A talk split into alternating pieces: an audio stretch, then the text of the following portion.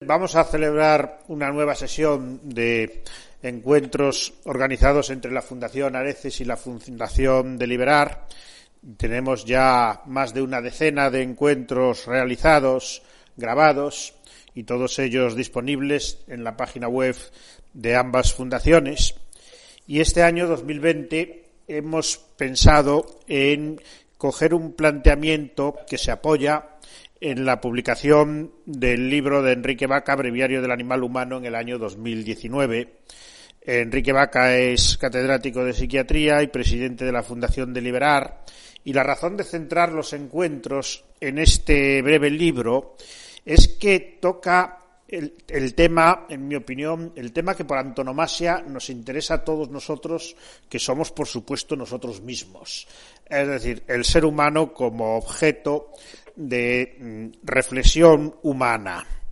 Eh, un tema que además se relaciona de manera muy especial con la identidad profesional de nuestra invitada de hoy, Amelia Valcárcel, que es, entre otras cosas, vicepresidenta del, Real Patronato del Museo del Prado, eh, miembro del Consejo de Estado, fue consejera de Educación y Cultura en el Principado de Asturias en los años 90 y es una figura de referencia en el pensamiento filosófico y en el movimiento feminista español. Pero sobre todo, y a eso me refería con lo de la identidad profesional, es doctora en filosofía y catedrática de filosofía moral y política actualmente en la UNED, antes en otras facultades. Yo empezaría por, plantearte, Amelia, el hecho de que a mí siempre me ha llamado la atención que en las facultades de filosofía hay como materias que ahora llaman troncales, materias que ocupan mucho espacio en el plan de estudios, que van desde la ética, a la metafísica, a la historia de la filosofía, y hay una asignatura que tengo entendido que ocupa mucho menos espacio en el plan de estudios y muchas menos horas, que es precisamente la antropología filosófica hasta tal punto que cuando oímos la palabra antropología casi todos solemos pensar en la antropología cultural, en la antropología social y no en esa antropología filosófica que es la que realmente se ocupa del asunto de qué es un ser humano, qué somos nosotros mismos, o por decirlo con el título del famoso cuadro de Gauguin, de dónde venimos, quiénes somos, a dónde vamos. Eh, es un campo en el que hay una larga tradición de textos al que se añade este breviario del animal humano de Enrique Vaca, que no es un profesor de filosofía eh, como profesión, y eso es muy importante, puesto que el tema, evidentemente, es profundamente filosófico, pero va mucho más allá de la filosofía. Yo diría que es el tema que, por antonomasia, pone en contacto el pensamiento filosófico con el pensamiento psicológico, psiquiátrico, antropológico, sociológico, puesto que es el tema en el que de alguna forma se, se cruzan todos los temas. Es una, ¿Es una mala apreciación mía o es verdad que hay esa incongruencia entre la importancia de la antropología filosófica como núcleo mismo de la filosofía y su papel relativamente poco relevante en los estudios de, de las facultades? Eh, vamos a ver, la antropología. Eh, lo primero que tenemos que ver es que la antropología es un saber muy nuevo. Y para receptar eh, contenidos de ese saber, siempre nos tenemos que remitir en primer lugar a la historia de las ideas. Esto es la antropología como tal. Nace en el siglo XIX, a mitades del siglo XIX, está muy relacionada con la psicología. Después evoluciona, de lo mismo que la psicología evolucionó, hacia tipos discursivos distintos. El psicoanálisis es un tipo discursivo, pongamos por caso, sobre una concepción antropológica determinada. Y tiene una fase enorme, que es la antropología descriptiva cultural, que forma parte de todos los estudios de antropología filosófica. Es decir, difícilmente podríamos hacer eso que se llama antropología filosófica si no tuviéramos en cuenta toda la enorme masa de conocimiento que ha significado el, el estudio de otras culturas distintas de la nuestra, para ver si allí realmente se funcionaba igual y que yo creo que es un tipo de saber que justo ahora, a principios del siglo XXI, está llegando a su perfección. Es decir, antes de ahora, la antropología siempre ha tenido, se ha desdoblado como en muchas caras distintas, social, cultural.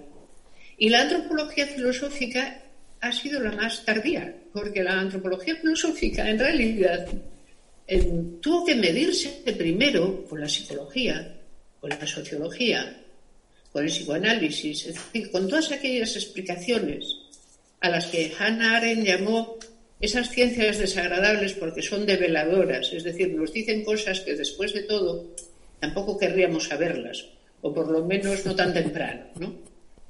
Y ahora no, ahora los grandes textos de la antropología, y los hay últimos, son espléndidos, porque sobre todo recogen arcos temporales enormes, ¿no? Hay gente con una capacidad explicativa que a mí me admira a día de hoy. Y dentro de ello, pues lo que Enrique ha hecho a mí me parece especialmente importante. Y por lo tanto, yo la pregunta que me, me mandas, así como si fuera un, un, pádel, ¿no? Se llamando a Enrique, porque la cosa es, ¿en qué condición de posibilidad ha sido posible que él escriba este breviario? Este breviario tiene muchas fuentes, pero tiene una condición de posibilidad. Y yo quiero que Enrique cuente la condición de posibilidad. Eh, ya sabes que eh, la, gente de filosofía tenemos la manera de eh, hablar con nuestra, nuestra propia terminología. La condición de posibilidad no es solo que Enrique exista como ser humano, que sea capaz de escribir, que haya ido acumulando conocimientos que nos quiera hacer llegar, sino su reflexión sobre por qué esto que él ha escrito no se puede, no podemos, por ejemplo, no pudiéramos haberlo tenido hace 50 años. ¿Cuál es la condición de posibilidad de que algo como esto exista? Buena pregunta para empezar. Es, una buena pregunta y una buena cuestión. Eh, y, aunque quiero hacer una especie de, si me lo permitís, de pequeña excursión por un origen que a mí me parece que quizás no se tiene demasiado en cuenta, pero a lo mejor sí, me estoy equivocado, de, eh, un origen de eh, una antropología que se desarrolló fundamentalmente alrededor de los años 30 en Centro Europa. Eh, quiero contestar la, la condición de posibilidad. La condición de posibilidad para poder escribir sobre el hombre está en el avance de la ciencia. Es decir, en lo que la ciencia nos va descubriendo, que en este momento podemos saltar lo que hasta segunda mitad del siglo XX y sobre todo finales del siglo XX y todo lo que llevamos del siglo XXI eran puras especulaciones o intuiciones. Tú has mencionado la antropología que supone el psicoanálisis. Efectivamente, hay un libro que no me acuerdo el autor, así que no me lo preguntéis porque eh, que se llama Freud, el filósofo renuente. Es decir, y es un libro muy interesante porque explica hasta qué punto Freud en realidad en un momento dado de la evolución de su obra, filosofó, filosofó con todas las características. Ahora, Freud, ¿qué tenía detrás? La ciencia del 18, la ciencia de la conservación de la energía. No tenía más allá, no había más allá. Y Freud, que era un neurólogo, no nos olvidemos de esto nunca, Freud nunca fue un psiquiatra, Freud fue un neurólogo, un neurólogo que se interesó por las manifestaciones de la histeria a través de la visita a Charcot. ¿eh? Entonces, este Freud no conocía cómo funcionaba el sistema nervioso porque no lo podía conocer. Hay una frase en sus obras, no me acuerdo ahora en qué libro, no, no me lo preguntéis tampoco, que dice, cuando descubramos más sobre el funcionamiento cerebral, probablemente tendremos que reformular muchas de las cosas que aquí yo digo.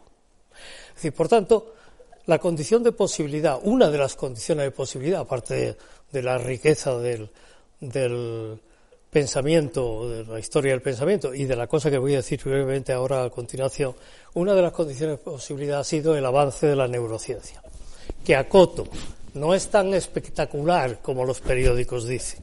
La neurociencia todavía es un terreno, un terreno como el Amazonas, riquísimo, lleno de tesoros y de vegetación, pero inexplorado en gran parte, pero ha avanzado mucho. Y también, por qué no decirlo, en el avance de la genética molecular. Estas dos posibilidades, estas son dos condiciones de posibilidad, permiten pensar de otra manera, permiten argumentar y permiten reunir eh, eh, argumentos y pensamientos, e incluso intuiciones que antes se movían en el terreno de lo puramente especulativo, valga la palabra dicha con el mejor de los sentidos. Y una pequeña acotación. Vamos a ver. ¿Qué pasa en los años 30 en la psiquiatría europea? Pues que en la psiquiatría europea hay una serie de gente ¿eh? que recibe el influjo de tres filósofos fundamentalmente. De Husserl, el más importante, aunque insisto, no fielmente seguido, ¿eh? de Dilthey, que curiosamente es el que tiene más influjo, Dilthey era un, filósofo de la historia que tiene más, y de Heidegger en una tercera y modesta parte. Y lo explico. Cuando Jasper era un residente de psiquiatría en Heidelberg, escribe su psicopatología general, tiene en la cabeza fundamentalmente Dilthey y a una fenomenología descriptiva que no es la fenomenología de Husserl, no lo es, es prehusserliana, por así, decirlo. Cuando eh, Jasper, Carl Jasper deja la psiquiatría definitivamente a poco después de terminar su entrenamiento y se dedica a la filosofía y se hace catedrático de filosofía, es decir, que abandona los estudios clínicos, Jasper era médico de origen, entonces es más dilteyano todavía si cabe, pero vamos, ahí se, entra en otro terreno. Pero después hay una serie de, psiquiatras que, partiendo del psicoanálisis, la mayoría de ellos toman contacto con las ideas existenciales, filiadas más lejanamente en Kierkegaard y más cercanamente en Husserl como fenomenólogo, ¿eh? y en Heidegger, el primer Heidegger, el Heidegger del ser y tiempo, que es un Heidegger joven, no es un Heidegger maduro, es un Heidegger joven. Y ahí se dan muchas anécdotas. No quiero entretenerme en esto. Por ejemplo, Bisbanger, que es el que más se reclama de heideggeriano, es desautorizado por el propio Heidegger diciendo que Bisbanger no había entendido nada de lo que él decía, lo dijo explícitamente.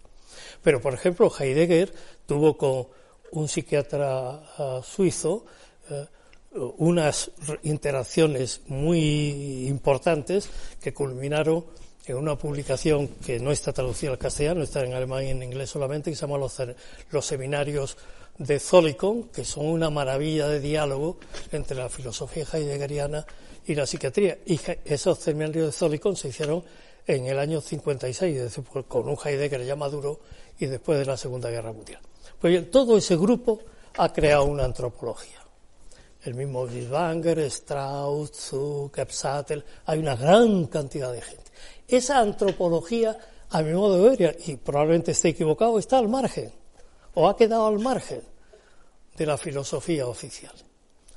Probablemente porque se desdeña, porque provoca o provenga de gente, digamos, no filósofa, pero en fin, el hecho es ese. O a lo mejor no, a lo mejor, insisto, estoy equivocado y está siendo cultivada.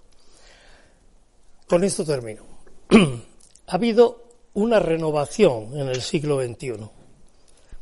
La muestra más clara de ese intento de renovación de esta corriente antropológica, ligada, insisto, a la psiquiatría y a la medicina, está en una serie que ha publicado la Oxford University Press de libros, que se llama Perspectivas Internacionales en Filosofía y Psiquiatría. La lidera un señor que se llama Fulford, un profesor inglés, y Sadler, que es otro profesor inglés. Y tiene un apéndice en Italia en un hombre interesantísimo que se llama Stangelini. Entonces, esa gente ha intentado resucitar en el siglo XXI esta corriente.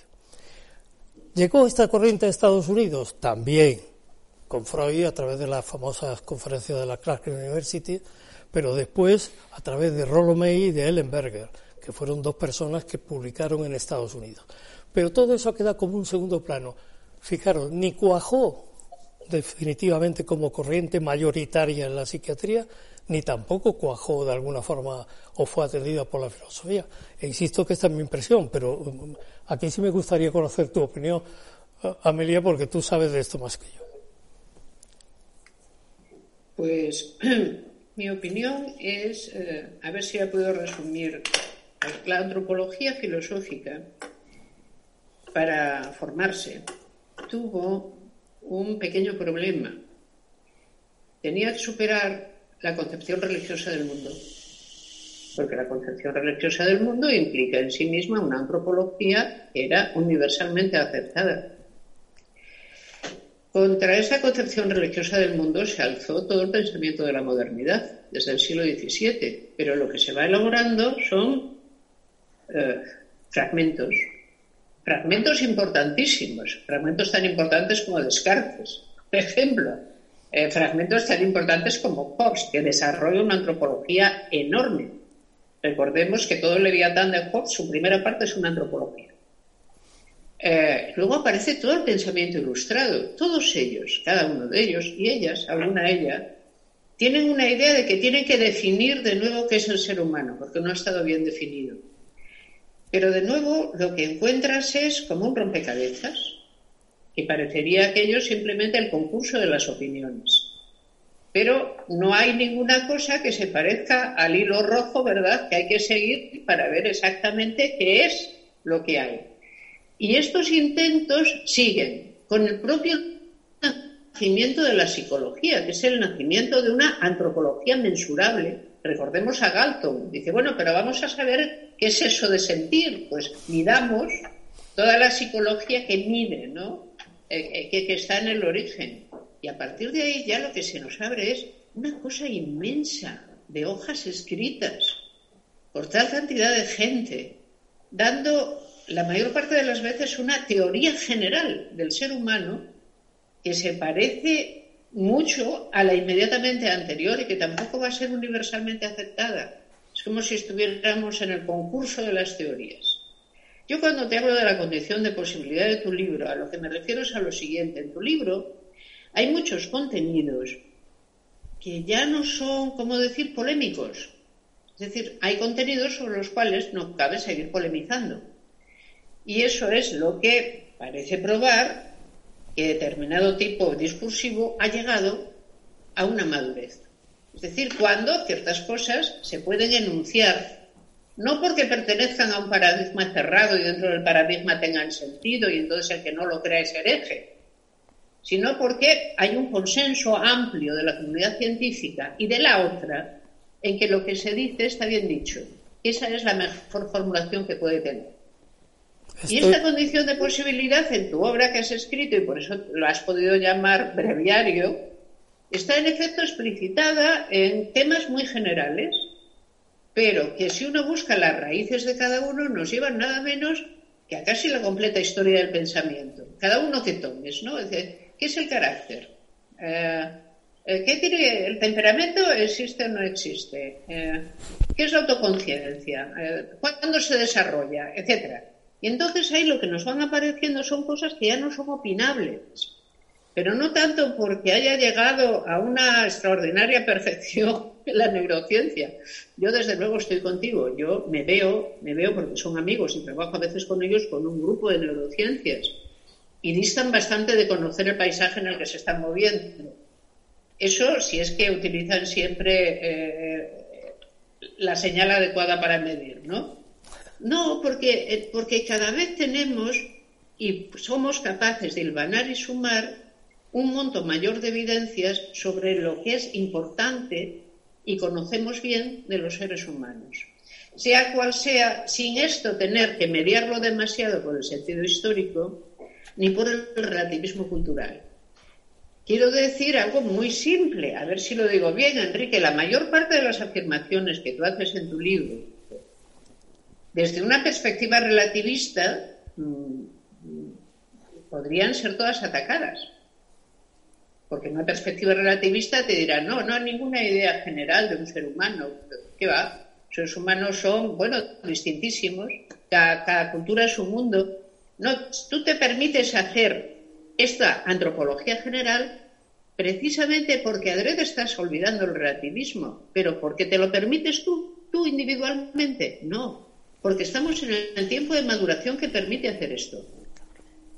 Y por eso es interesante todo lo que cuentas, porque entre otras cosas yo puedo leerlo, y de hecho lo he leído así en muchas ocasiones, o puedo leerlo como, como esos indicadores que hay a veces en las playas, en las del norte, que es donde más se nota, que hasta aquí llegó la marea en el año X.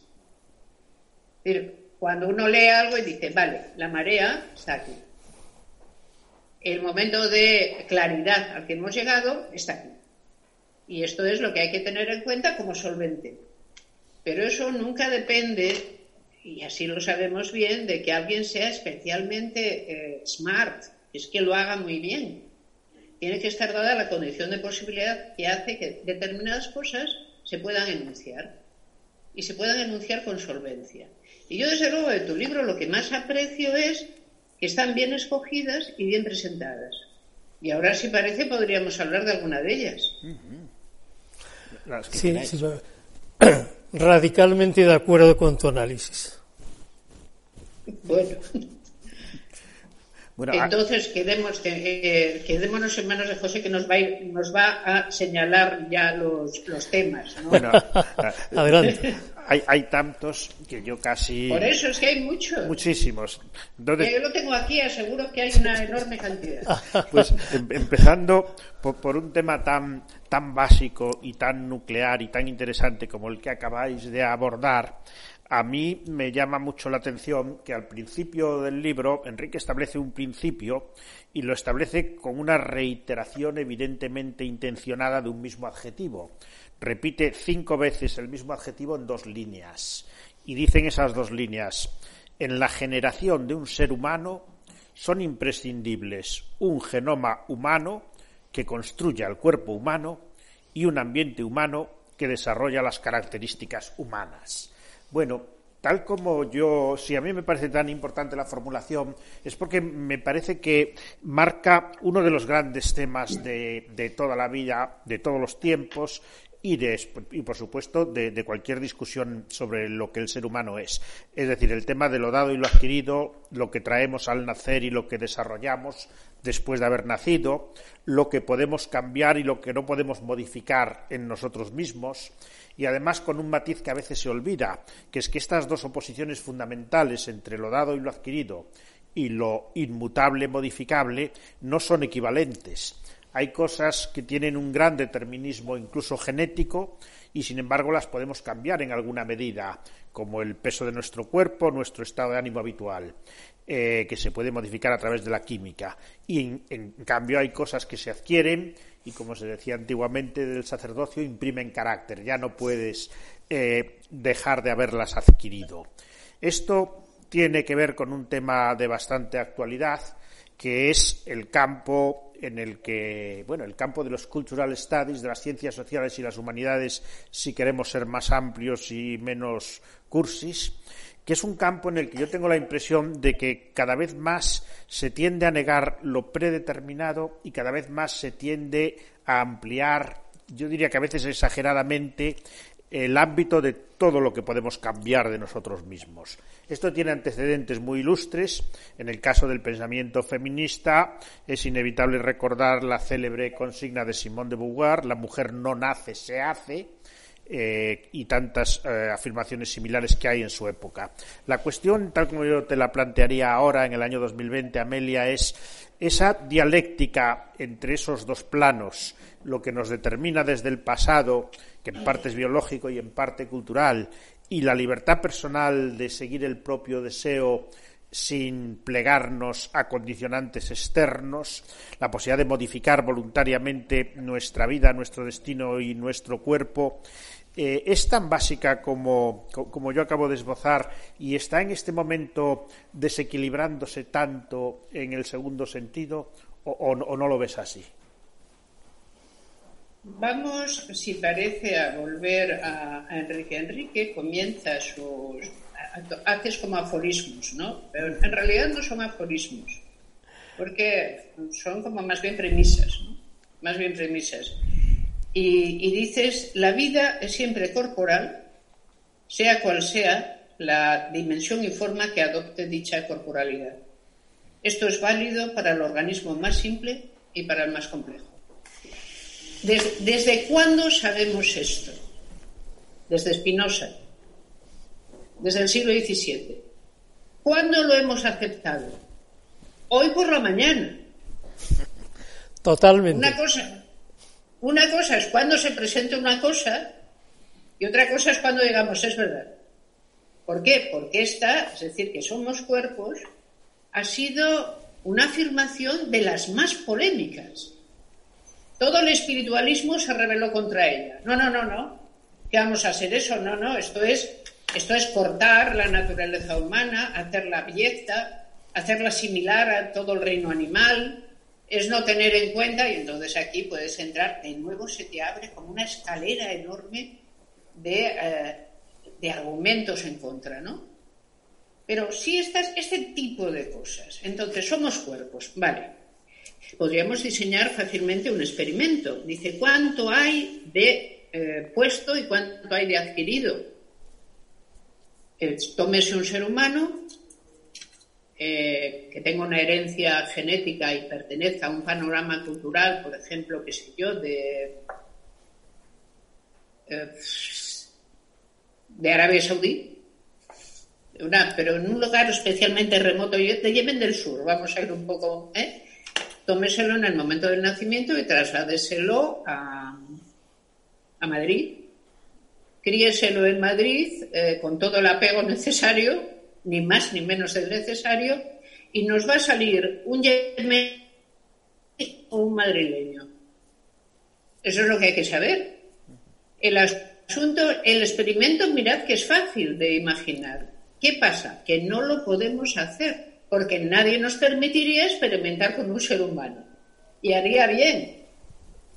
No, no, no podemos. Es, no ético. Hemos llegado a esa conclusión también. No se puede experimentar con seres humanos. Pero hay adopciones que son Sin embargo, ¿qué podemos hacer? El experimento mental sí lo podemos hacer. Y casi estamos seguros. Al siempre diseñarlo, decir, pues la verdad es que lo más probable es que nos saliera un madrileño y no un yemení. Con lo cual ya hemos respondido a cuánto de construido hay. Pues de construido en nosotros, en los seres humanos, hay mucho. Pero ¿desde cuándo sabemos esto? Es que antes ya le echamos la culpa a Spinoza de saber que, somos cuerpos. Pues desde que aparecen los primeros niños salvajes y la gente del siglo XVIII se interesa por saber, pero estos, eh, ¿qué tienen? ¿Qué traen? Estos que parece que han vivido fuera de la socialización, el niño de Aveiro, por ejemplo, que se lo dan a un investigador para que lo investigue toda la vida.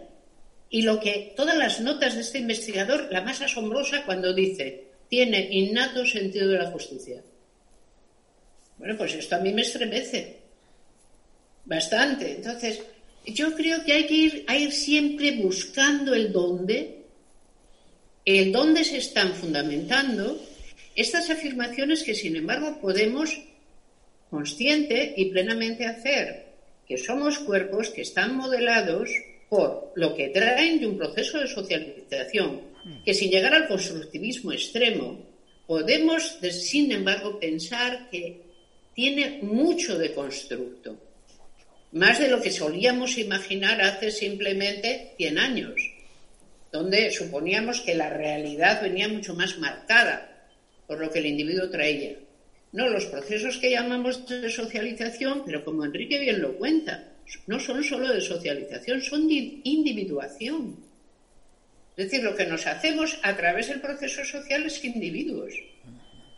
No, no nos hacemos ni más ni menos sociales, sino más o menos yo, que es otra cosa que hay ahí. Esa, parte me ha gustado mucho también, como puedes ver. Entonces hay que admitir que hay una parte muy fuerte que es construcción. Sin embargo, decir sin más que todo lo que hay en el ser humano es una construcción moldeable hasta tal punto que podemos hacer lo que nos parezca, porque es como espuma, bueno, todo el mundo sabe que esa es una afirmación más que arriesgada. ¿no? es tan arriesgada que no le concederíamos de 1 a 10, pues no sé, un 0,5 de verosimilitud, para seguir trabajando con ella como hipótesis, ¿no?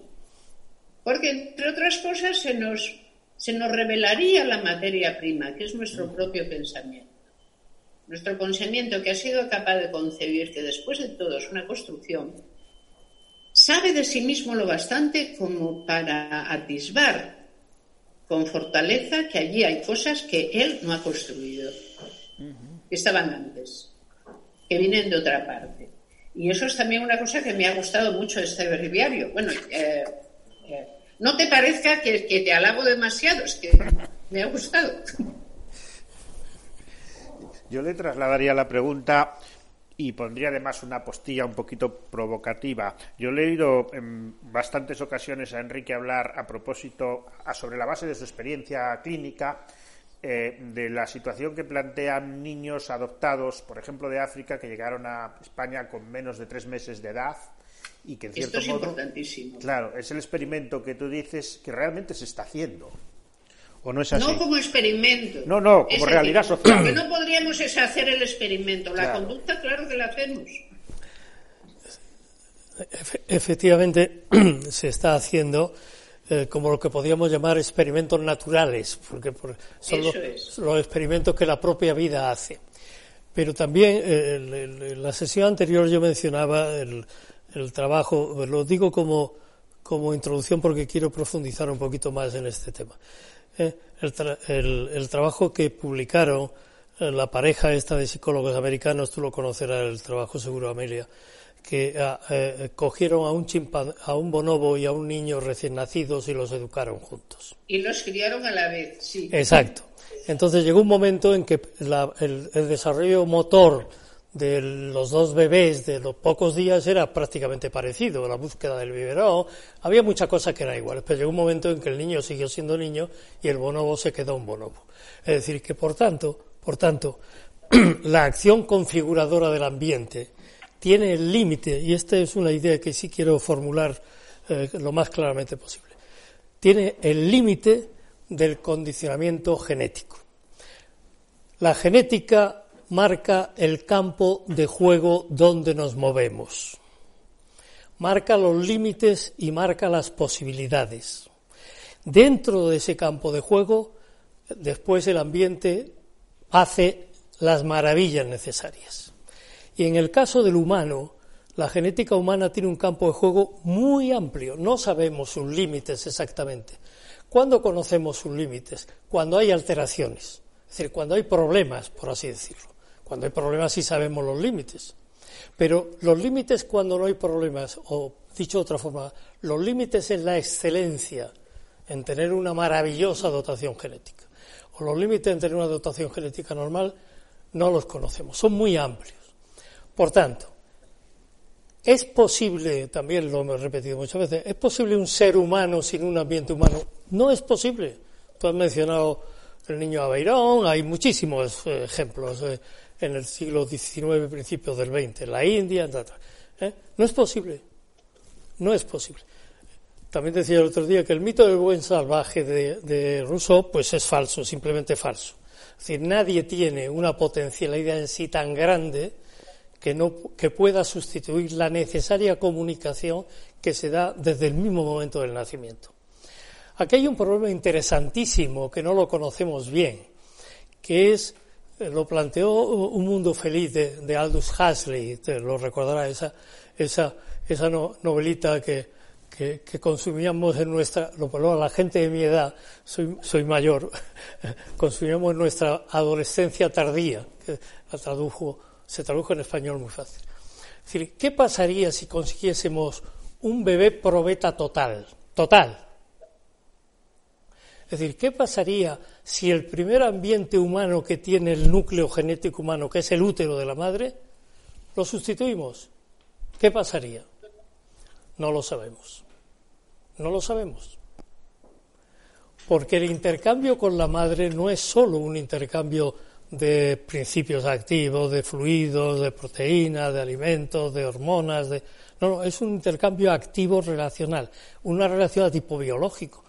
Eh, todo el mundo sabe, los ginecólogos esto lo cuentan mucho, como un embrión toma de la madre lo que necesita, lo que necesita, incluso, incluso a expensas de una minusvalía o de un problema de déficit en la madre.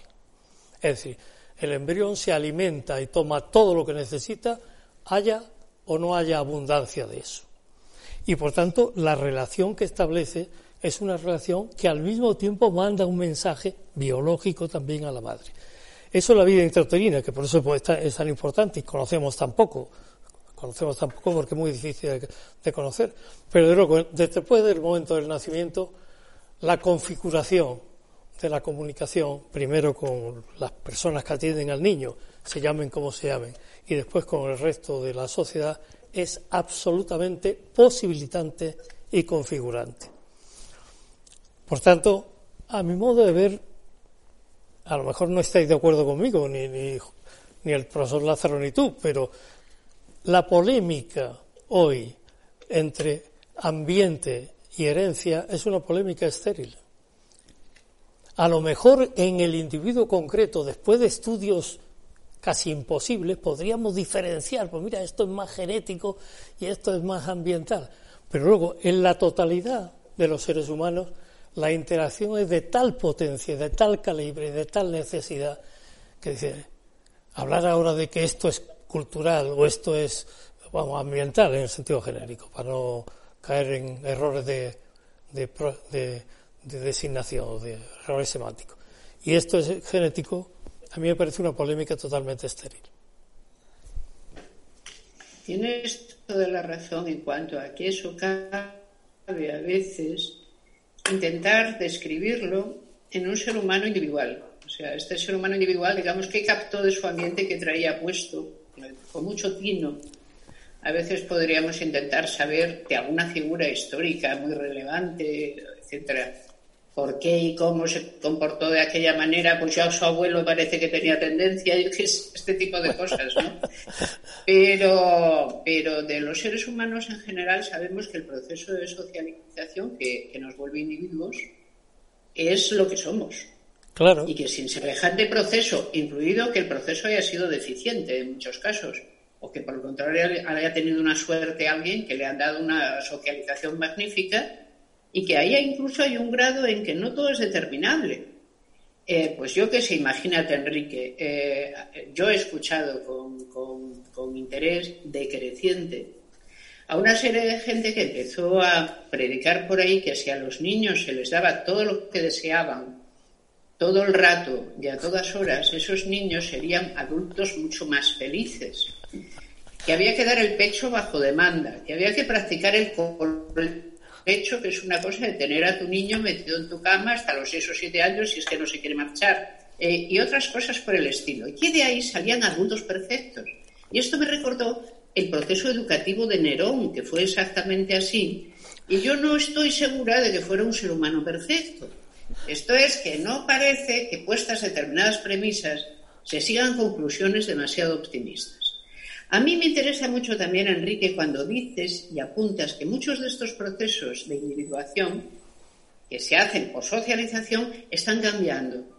Y están cambiando ahora. Por ejemplo, que como criaturas nosotros eh, nos vimos expuestos a los demás mucho más tarde que ahora, donde sencillamente todos los niños, a partir de prácticamente la guardería, tienen una enorme cantidad de compañeros y compañeras de infancia y, que eso pueda estar cambiando. Eh, que no sabemos todavía con qué, resultados eh, eh, el constructo. Es decir, admitido que existe un constructo, admitido que éste sea más fuerte de lo que se supuso en el pasado, pero no tan fuerte como para concluir que no hay una base sobre la cual se está construyendo, nuevas conductas sociales pueden estar construyendo de otra manera a como simplemente eso se hacía hace 50 años. Y tú, Enrique, señalas varias, y a mí me ha interesado mucho esto. Las señalas en la adolescencia, las señalas en la primera infancia y en la segunda infancia. Es decir, cómo todos estos, estos tres tramos tienen en este momento cambios suficientes como para no saber con exactitud cuál puede ser el resultado. Y esto ya te digo que también me ha interesado mucho. Me ha interesado lo que dices, lo de las fases, fases de socialización tan temprana, ¿no? En el 0 a 3, que sin embargo es una cosa en que el Occidente está totalmente de acuerdo a día de hoy. Esto es un, eh, podemos empezar el proceso educativo de un ser humano eh, mucho antes de lo que antes suponíamos que, que era el momento adecuado. Recordemos, para nosotros, para nuestra edad, eh, Lázaro, yo no sé, yo creo que es un poco más joven. De para nuestra edad la cosa era a los seis años. A los seis años es cuando ya hay que ir a colegio. Bueno, luego tus padres no estaban seguros y te mandaban un poco antes, pero bueno, es igual. La, la edad buena, admitida por todo el mundo, era los seis. Bueno, ahora, si alguien no ha ido al colegio a los tres años, mm, ya la, gente empieza a no estar segura de que sus padres estén haciendo bien. Es decir, nuestro proceso de, de meter el super yo externo en la criatura es mucho más temprano que antes. Y todavía no sabemos con qué resultados. Y me gustaría mucho también, porque esto es el, no solo se realiza una construcción, el cómo se realiza y el cómo vamos cambiando los modos en que la hacemos, es una cosa que estamos aprendiendo justo ahora. Y de algunas cosas no tenemos todavía como resultados. Por ejemplo, Lázaro, tú antes eh, hacías alusión a mi feminismo que existe, porque sin feminismo no hay manera de entender el mundo en el que vivimos. ¿eh? pura y simplemente. a otros los puedes mejorar, pero si lo que quieres es entender, tienes que tener en cuenta que esa es una variable enorme ahí. ¿Cuál? La de la igualdad y libertad de las mujeres, como actores sociales plenos, o por lo menos que esto, que es una verdad de razón, se va convirtiendo en verdad de hecho, ¿no? Pues bien, pues fíjate, en esto hay también complicadísimas cosas constructivas y, de nuevo, Enrique, a mí me ha interesado mucho cómo, cómo tú cuentas el desarrollo de la adolescencia. La conciencia de a qué sexo pertenece uno, a cuál de los dos grupos, cuándo se desarrolla, en qué momento, eh, eh, qué, obtiene, qué, qué tiene de particular. Todo esto me ha parecido que es absolutamente imprescindible en una antropología, pero como, como he dicho antes, como saberes ya establecidos, es decir, que que ya no son fácilmente eh, eh, puestos a debatir de nuevo. Es decir, que ya sabemos cómo es. Pero imagínate, por ejemplo, como consecuencia del feminismo. Pregunta que te hago, Enrique. Fíjate, es la primera vez y la primera sociedad en la cual las mujeres tienen por término medio mayor educación formal y en contenidos de saber que los varones. Nunca ha sucedido que, por ejemplo, tomado como medio, como, como un índice la universidad, el 60% de la universidad son universitarias. El 40% son varones. ¿Eso va a cambiar? Estoy segura de que sí. Sí. ¿Hacia dónde? No tengo ni la menor idea. Es decir, esta es una nueva sociedad, por eso, y yo no sé si de ahí qué se va a seguir, solo sé que se está produciendo. Y, yo he visto también que, bueno, pues Enrique por lo común, digamos, y por eso lo alabo tanto, da por hechas las cosas de las que no cabe ya tener grandes dudas. Decir, lo que vaya a pasar a término y, y, las seguridades de las que partamos, por ejemplo, decir, y esto va a producir una sociedad mucho mejor, donde la gente se querrá mucho más, se eliminará la toda violencia, y dice, no tengo ni la menor idea. O sea, solo sé que ocurre y que es un dato a tener en cuenta. Y que, que ha devenido de, en efecto, la puesta por hecho de una verdad de razón enunciada en el siglo XVII. Vale. Que ha cambiado el entorno social. Vale. Pero esa, esa contención también es muy de alabar en este, digamos, en, esta, en este libro. ¿no? Eh, afirmamos justo lo que se puede afirmar y no damos un paso más.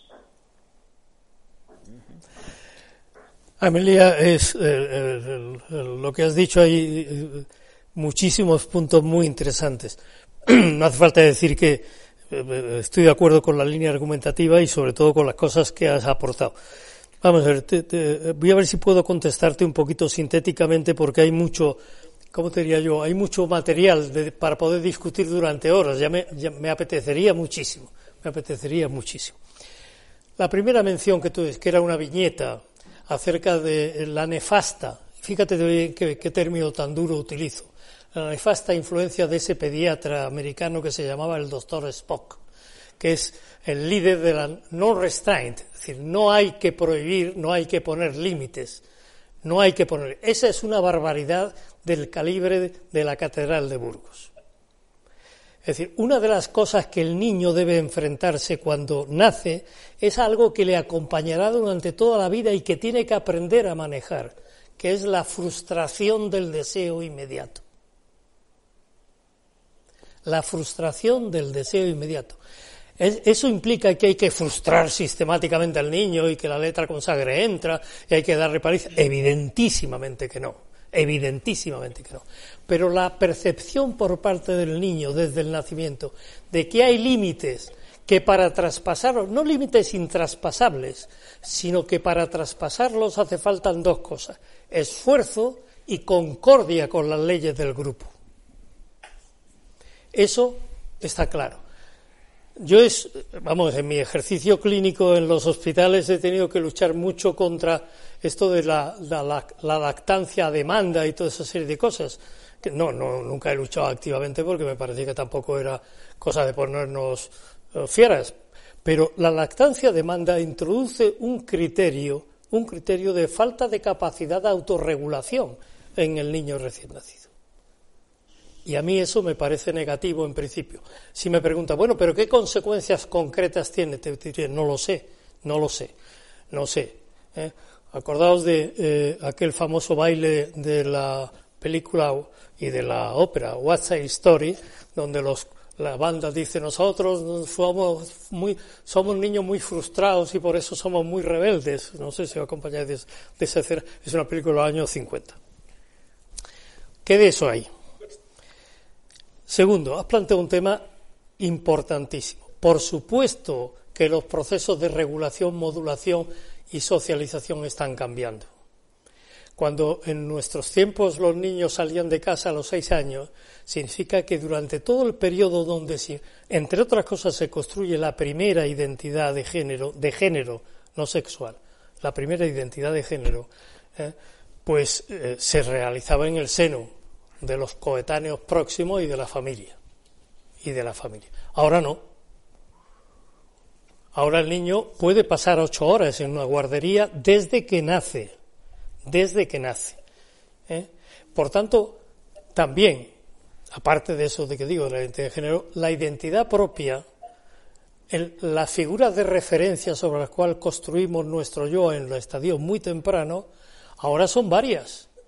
No es una madre el padre solíamos estar, los padres hemos sido, solido estar siempre en una especie de segundo plano. ¿eh? ¿eh? aparecíamos. Segundo plano, pero en el piso de arriba, o sea, segundo plano por elevación. Sí, sí segundo plano por elevación, pero nos hacía figuras en los, en los, en los tiempos del bebé, del bebé. ¿eh? Nos hacía figuras mucho más prescindibles, mucho más prescindibles. El niño empezaba a saber, a través de los tres años es cuando el niño empezaba a saber que había un señor por allí que era toda la construcción del complejo de Edipo de Freud estuvo basada en esa circunstancia cultural, ¿no? por mucho que nos empeñemos. ¿no? decir, Absolutamente. Un padre que aparecía de pronto como un, rival, que decía, ¿este señor qué hace aquí? ¿Eh? Porque este señor no, no, no interfiere con la, con la, persona que yo tengo de vinculación. Pero bien, aparte de, para no meternos en, en vericueto, por tanto, sabemos que va a producir una generación de niños que tienen su, su constitución de su, digamos, identidad básica repartida entre una casa a la cual llegan a las cinco de la tarde y de la cual salen a las ocho de la mañana y una guardería o escuela infantil, como le gusta, porque hay mucha gente que la palabra guardería no le gusta. Una escuela infantil donde están ocho horas y donde comen y donde, cosa importante sin ponernos psicoanalíticos, donde descomen y donde son limpiados y donde son educados en, la, en el control de los esfínteres, pues no lo sabemos. No, desde luego, ¿eso no tiene ninguna importancia? ¿Eso no va a configurar nada? No claramente tiene importancia y claramente tiene, va a configurar. ¿Hacia dónde? Pues no lo sabemos. Y hay una cosa que tú has dicho que es importante, que es el tema, una, que a mí me parece una también una confusión, que ahora es más difícil de hacer. Está en plena, en plena actualidad la confusión, me refiero. Vamos a ver, en 1965, un señor que se llamaba Robert Stoller, escribió un libro fundacional que se llamó Sex and Gender, Sexo y Género. 1965. El libro de Betty Friedan es del 63. ¿eh? Y toda la corriente de la segunda ola feminista fue después. Entonces, Stoller dice una cosa muy sensata, con una sola matización. Eh, la traducción, esto pasa en muchas cosas de la ciencia y en psiquiatría pasa continuamente, es una cosa que a mí me pone muy nervioso. La traducción literal del inglés a veces es un poco mm, tramposilla, porque pensemos que género gramatical de las cosas inglés no tiene. Las cosas no son, digamos, masculinas o femeninas en inglés, son it, son neutras. En castellano, en francés y en italiano las cosas tienen género. Por eso existe el género gramatical, gramatical. Pero en fin, hagamos un paréntesis en eso, pero tengámoslo en cuenta. Stoller viene a decir lo siguiente, te lo completo. ¿Cómo se construye la conducta sexual? La final. Esa que estudiaron con gran escándalo para los bien pensantes un señor que era entomólogo, se dedicaba a los insectos, que fue Kinsey, el, del Kinsey por famoso. Kinsey, Pomeroy y Martin. Se construye de la siguiente forma. Primero, cuando el óvulo y el espermatozoide se unen, el óvulo lleva un, cromosoma sexual o dos, cromosomas sexuales que son XX y el espermatozoide lleva un XY. Primera cosa que a la gente le sorprende. Hay estudios muy interesantes desde el punto de vista feminista, interesantísimos, sobre el cromosoma Y, porque el cromosoma Y es un cromosoma X que le, falta la mitad de la materia cromosómica. Es decir, que no es Y porque sea una Y, es una X que le falta un palito. Por tanto, el cromosoma Y, o digamos el gameto II, perdón, XX, que es el de la mujer, es, más completo que el XY. Y hay algunos trabajos muy interesantes, muy sensatos, nada demagógicos ni nada eh, locos, muy, muy sensatos sobre ese hecho biológico. De eso hace que salga un gameto nuevo, que es XX o XY. Esa es la primera diferenciación. Cuando ese óvulo, ese embrión, óvulo primero, vamos, eh, mórula primero y embrión después, se implanta, inmediatamente ese XX o ese XY empieza la fabricación de las gónadas. Es decir, empieza la fabricación de los ovarios o del testículo. Y empieza, por tanto, una secreción primera que configura ¿eh? Y ahí hay un gran problema, que es una discusión tremenda. Ya me gustaría esto poder discutirlo digo más debajo. Si, si eso provoca dimorfismo sexual cerebral o no provoca dimorfismo sexual cerebral. Para decírtelo un poco para no lo sabemos. No, hay partidarios de una cosa y la otra, pero no lo sabemos. Entonces, se va construyendo el feto. Y el feto, al mismo tiempo de, de tener ovarios o testículos, tiene genitales externos. Es decir, que es lo que permite que con una ecografía ahora le podamos decir a la mamá y al papá va a tener usted un niño o va a tener usted una niña. Todo eso llegaba, llegaba en tiempos donde no había ecografías al momento del nacimiento. Y en el momento del nacimiento había una persona, y esto nunca se le ha dado la importancia que tiene, que cogía al recién nacido y le decía a los papás, ha tenido usted un niño o ha tenido usted a una niña. Es decir, se producía la asignación del sexo. Y en ese momento toda la configuración sociocultural incidía para reafirmar esa asignación dada. A partir de ahí, el proceso de configuración social del género está puesto en marcha y es potentísimo. Hacia los tres años, el niño y la niña empiezan a, saber, pongamos comillas, un saber que a tener una cierta, cierta identidad de niño o niña.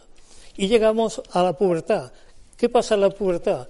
Que esos órganos de secreción o varios testículos que estaban relativamente funcionando en un segundo plano pasan a primer plano de una forma abrupta, tremenda. Se Sobre todo a lo largo y a la hora de la clase de matemáticas. ¿Cómo? Por lo que oyes. Es que es el problema de la temporalidad con la que salen a primer plano en la adolescencia. En la clase de mates salen más a primer plano. Y en general, cada vez que algo a un individuo de esa edad no le importa.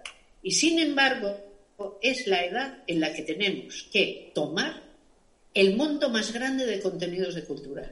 Claro. Justo el momento en que las gónadas están soltando todo un río revolucionario Totalmente. al torrente sanguíneo. Tota- tota- totalmente, Amelia. Y no solamente eso, fíjate, la adolescencia, si nos damos cuenta, es un periodo donde el ser humano da un salto evolutivo, fíjate, me permito llamarle así, un salto evolutivo gigantesco sin estar preparado para ello. Por tanto, sobre el adolescente, la pubertad, sabes tú que es cuando se ponen en marcha las hormonas, pero la adolescencia, que es lo que sigue a la pubertad, es un desafío que se le impone a un ser que no está preparado. Pues de ahí las inseguridades, las autoafirmaciones, la rebeldía, eh, eh, a veces la hipomanía con lo que se pone, las depresiones, todo lo que tú quieras, todo lo que tú quieras.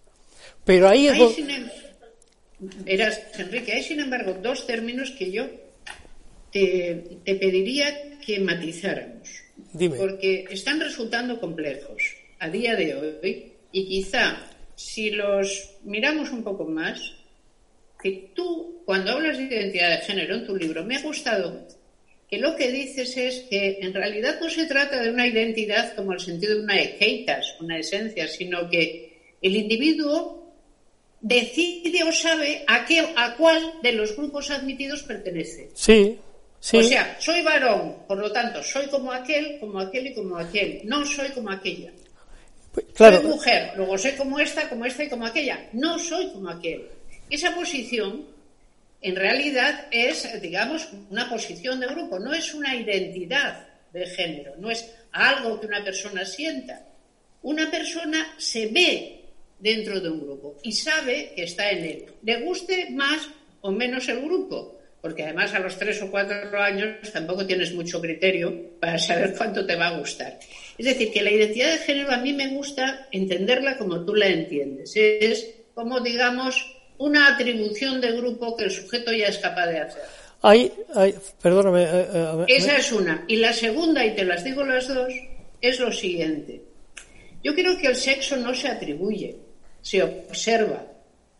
Es decir, a no ser en los casos dificultosísimos y escasísimos en que aparecen no gónadas claras, o en el que pareciendo que son claras, sin embargo, internamente no lo son, o ese tipo de cosas que son escasísimas, lo que la gente hace es mirar, no atribuye.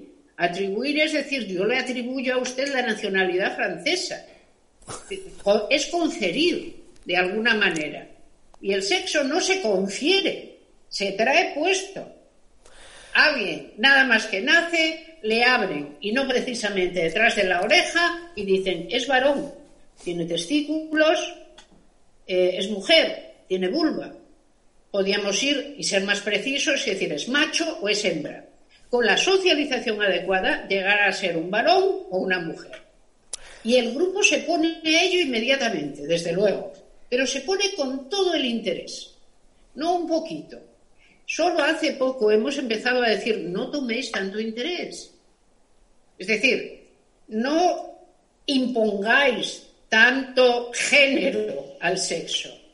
Y ni siquiera sabemos eso cómo puede terminar. ¿Por qué lo hacemos? Porque muchas de las normas de género son onerosas para los individuos, sobre todo para las mujeres, que son las que en el sistema ese ocupan la peor parte. Tú antes decías, el padre, Sigmund Freud lo ve como un competidor. Tú estás tan feliz con tu madre, que es tu objeto ¿eh? Número uno, y llega un señor, eh, sí, llega un señor, pero ese señor es con el que te tienes que identificar, tienes que renunciar al objeto, tienes que saber que el objeto es suyo de alguna manera, tienes, tienes ahí todo el Edipo colocado. Claro que él habla de su propia, habla de cómo se educa la burguesía durante todo el siglo XIX. Y el Edipo tiene la trascendencia que tenga esto. El Edipo en la Strobrian no existía, como bien vio Malinowski. No hay Edipo en las Islas Strobrian, porque la gente no tenía padres que trabajaran fuera de casa y cosas así. Eh, eh, pero, pero esto otro sí que nos importa. Es decir, el género no es ninguna esencia. Y cuando tú dices identidad de género, porque hay gente que anda por ahí que dice, no, es que yo noté que mi identidad de género, dice, no, no, será, a mí me pareció que me apetecía mucho más ascribirme a otro grupo. Porque es una ascripción que tú haces a dos grupos que, sin embargo, tienes que tener ya la inteligencia suficiente como para diferenciar bien. Tienes que haberlos diferenciado. Y el problema es por qué los diferencias. Fíjate, yo recuerdo un test asombroso que se hacía a niños de 6, 7 años, ponte en esa edad, ¿no? A niños varones, preguntándoles, ¿qué son las niñas? ¿Y querríais ser niñas, sí o no? La respuesta a qué eran las niñas eran, eran realmente disímiles, ¿eh? no había ninguna cosa clara que, que. Y ante la pregunta, ¿querría, ¿querría ser niña? El no era mayoritario y por estrambótico que nos parezca, alguna de las razones aducidas, ¿por qué? ¿Qué es lo que más te fastidiaría hacer? Era ponerme en el pelo prendedores de plástico. Esto es eh, una cosa absolutamente episódica, tomada como algo perfectamente esencial. Pero, ¿por qué? lo importante no es esto, lo importante es que lo esencial de verdad es que el individuo se retrae de determinado grupo y dice, no soy de esos, soy de otros. Y esto es una identificación grupal. Y ahí yo creo que no sé si todavía el psicoanálisis nos podría enseñar algo sobre esto. O sea, ¿por qué se realiza la identificación y si puede o no fallar? Pero de eso sabes más tú porque hay identificaciones que fallan. Es decir, hay un sujeto que resulta que 15 años después puede decir, no, no, no, no, yo no soy eso. No, por eso te diría que eh, la, quizá la palabra asignación podríamos matizarla. Eh, no, no, no es que yo creo que el sexo no se asigna. Ya, ya, ya. Se, se asigna el género. El sexo se observa. Eh, no, en, ese, en, esa matización estoy totalmente de acuerdo. Estoy totalmente de acuerdo. Pero lo que se la asignación me refiero en la, en la, medida quería significar con esa palabra, pero podemos poner otra, vamos, no hay ningún problema. Eh, la acción configurante que tiene esa primera observación, que ha tenido tradicionalmente esa primera observación. Porque a partir de ahí, la acción social, la acción del grupo inmediato, se lanza a construir un estereotipo social de varón o de hembra. ¿eh? Eso, es lo que, eso es lo que es importante. Después, respecto, si me permites completar la escalera de construcción, después de la pubertad lo que se genera o lo que aparece es un elemento que no ha aparecido antes. Por eso los niños de siete años contestaban, como tú dices, a esa encuesta. ¿Te interesan las niñas? Pues no me interesan las niñas. A mí, ¿para, ¿para qué puñetas me van a interesar las niñas hablando en términos vulgares? Pero a los 15 años ¿Por qué interesan las niñas? Porque aparece el deseo. Y hay mucha gente que confunde el deseo sexual con toda la aparición anterior. Y en el deseo, la variabilidad del deseo, y esto es una cosa que hay que dejar claro, por muy heterodoxo que parezca, la variabilidad del deseo es infinita, infinita, y está presente desde los mismos albores de la humanidad, como también está presente en las especies animales superiores. Es decir, yo siempre recuerdo un, hay un museo muy, muy precario, muy pobretón, está en unas barracones con unos techos de uralita en Lima, eh, de, sobre la cerámica de la, de la cultura mochi. La cultura mochi va de 200 años a 700 años después. Conozco el museo. Perfecto. ¿Has visto la variabilidad de conductas sexuales que están representadas en las cerámicas? ¿Te acuerdas? Parece que a los mochi les divertía enormemente hacerse cargo de esa variación. Exactamente. Es decir, que en América precolombina, 200 años a 700 años después, antes, después de los mochis practicaban con toda alegría y representaban en su vasija todas las cosas que se nos pueden ocurrir ahora a los humanos del siglo XXI. Por tanto, la idea de un deseo natural, universal, es absurda. El deseo sexual es tremendamente plástico, plástico. ¿Qué si tiene? ¿Qué si tiene? Que el deseo sexual va dirigido con alguien. No iba a decir contra, pero no es contra. Es con alguien. a veces también. A veces también, efectivamente. Tienes toda la razón. Entonces, por tanto, muchas de las discusiones tontas que se generan ahora y con grandes movimientos y con grandes polémicas están en la discusión del terreno del deseo, no del género ni del sexo, sino del deseo. Y entonces la posición es razonable parece decir que diatribas o discusiones acerca de esto, pues son perfectamente banales, son innecesarias. Así que no. Eh, y me dirán, no, pero hay una norma. Hay una norma. No. Freud la dijo. Para Freud, curiosamente, la, la, evolución normal, con esta palabra tan polisémica, ¿eh? Cualquiera sabe lo que debemos decir con normal. ¿eh?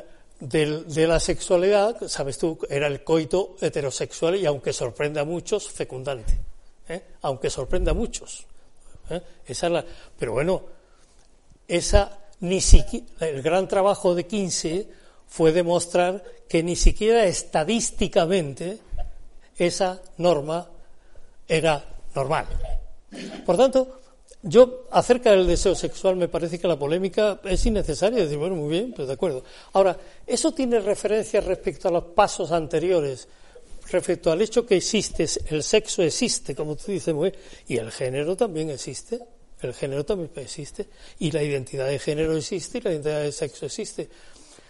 No quiero entrar en. Yo, yo eh, desde luego, el sexo se observa, no se atribuye en el recién nacido se observa, el género se atribuye, si tienes tal sexo tendrás tal género y lo vamos a hacer de tal manera que quede bien. Y como bien dices, es una normativa enorme. No es una cosa pequeña que quepa desestructurarla con facilidad, no, no, es un proceso normativo de, con todo. Espesísimo, normativamente hablando. Simone de Beauvoir una vez escribió eh, que ser mujer consistía en saber que uno estaba agarrado por una enorme cantidad de lazos tenues. Y yo lo que siempre me pregunto es, ¿por qué los veía tenues?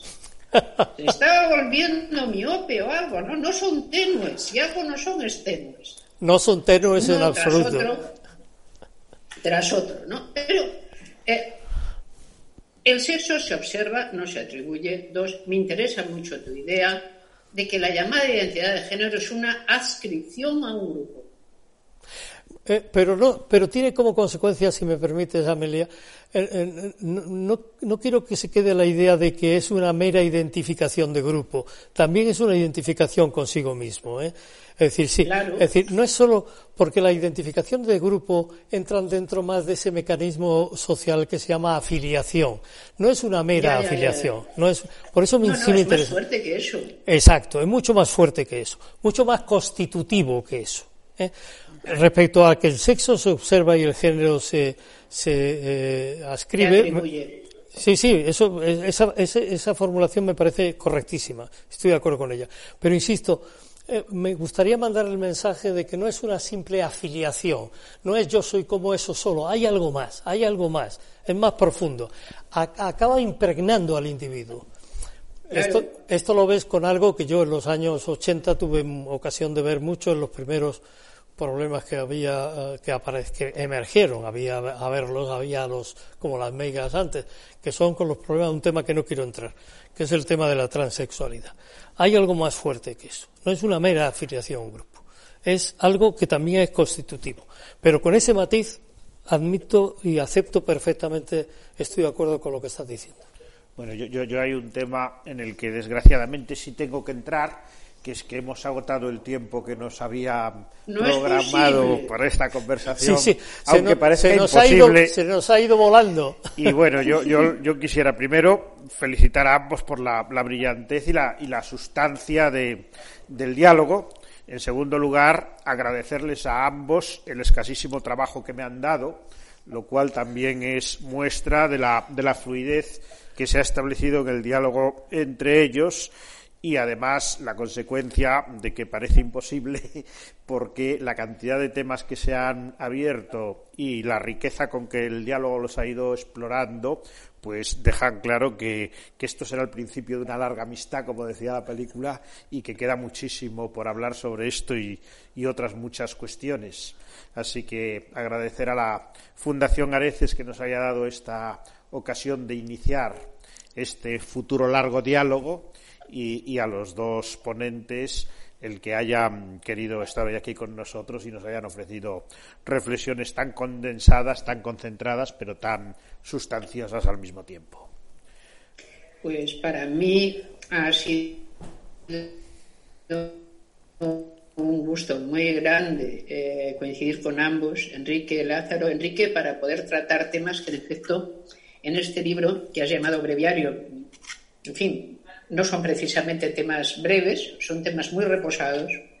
Me gustaría hablar de, varios más. El tiempo se nos, se nos ha ido rapidísimo. No hemos podido evitarlo. Lázaro, yo he estado comodísima Supongo que también tiene que ver que como no te desplazas, estás aquí, estás en tu propio despacho. al final me das la razón en lo que al principio me llevabas la contraria. Bueno, pero poco.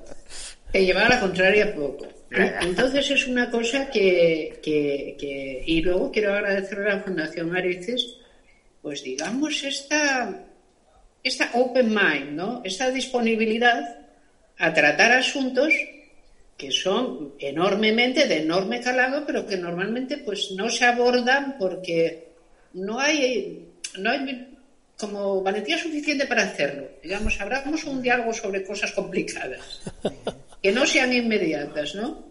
Entonces está muy bien, yo creo que les tenemos que estar muy agradecidos por el espacio este que nos están dejando para hacerlo. Y para mí ha sido un placer, pero se me ha, se me ha ido en un... no me he Pues repetiremos el placer lo antes posible. Muchísimas, gracias. Muchísimas gracias, Amelia. Ha sido un placer verdaderamente, como tú has dicho, que se me ha hecho cortísimo. Quiero más, quiero más. Pues también yo. Lázaro, gracias por todo. A vosotros. muchísimas gracias por el libro. Hasta otra ocasión.